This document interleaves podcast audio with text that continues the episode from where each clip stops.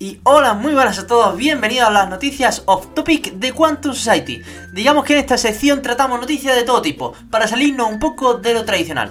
Un poco de entretenimiento, un poco de curiosidad, y ya si encima le pone un toque de diversión, vamos, van a ser los mejores 5 minutos de tu día.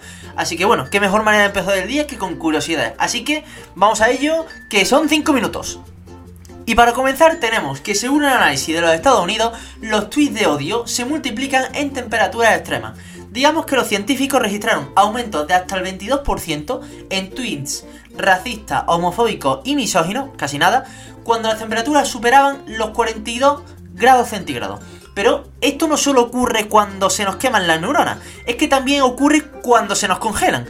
Porque aumenta también, o sea, si con el calor aumenta el 22%, con el frío un 12% cuando cae por debajo de los 3 grados centígrados. Esto se ha realizado a través de un algoritmo de aprendizaje automático con 4.000 millones de tweets.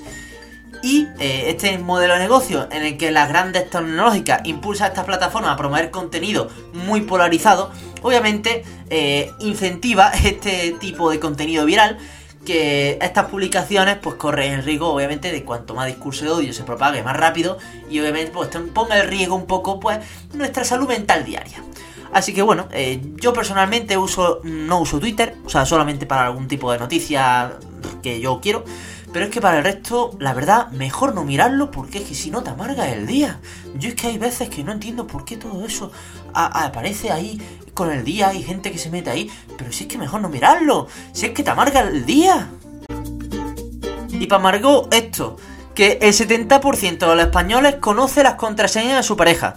La investigación arroja datos como que el 56% de los encuestados dice que sabe contraseñas de otra persona en internet, o sea, el 56%, el 71% conoce la de su pareja actual y el 13% la de su expareja. O sea, o sea, fijaros lo que es esto.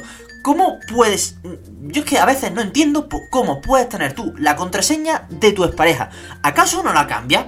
¿Acaso no es un poco de lógica el hecho de cambiarlo? Pues no, parece ser que no. Que, que cuando crees que va a terminar la relación, pues en fin, encima luego no la cambia.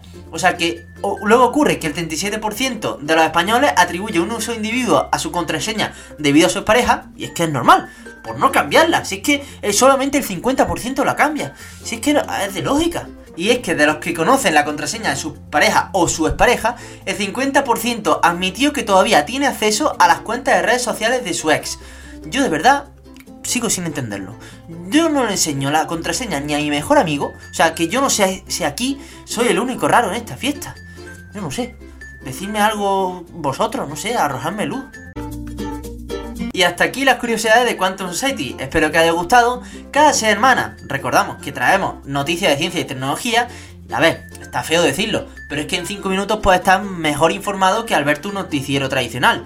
Y recordad que si os habéis quedado con ganas de más, tenéis más noticias y entrevistas muy interesantes dentro de esta plataforma. Así que bueno, nos escuchamos en las próximas noticias. Adiós.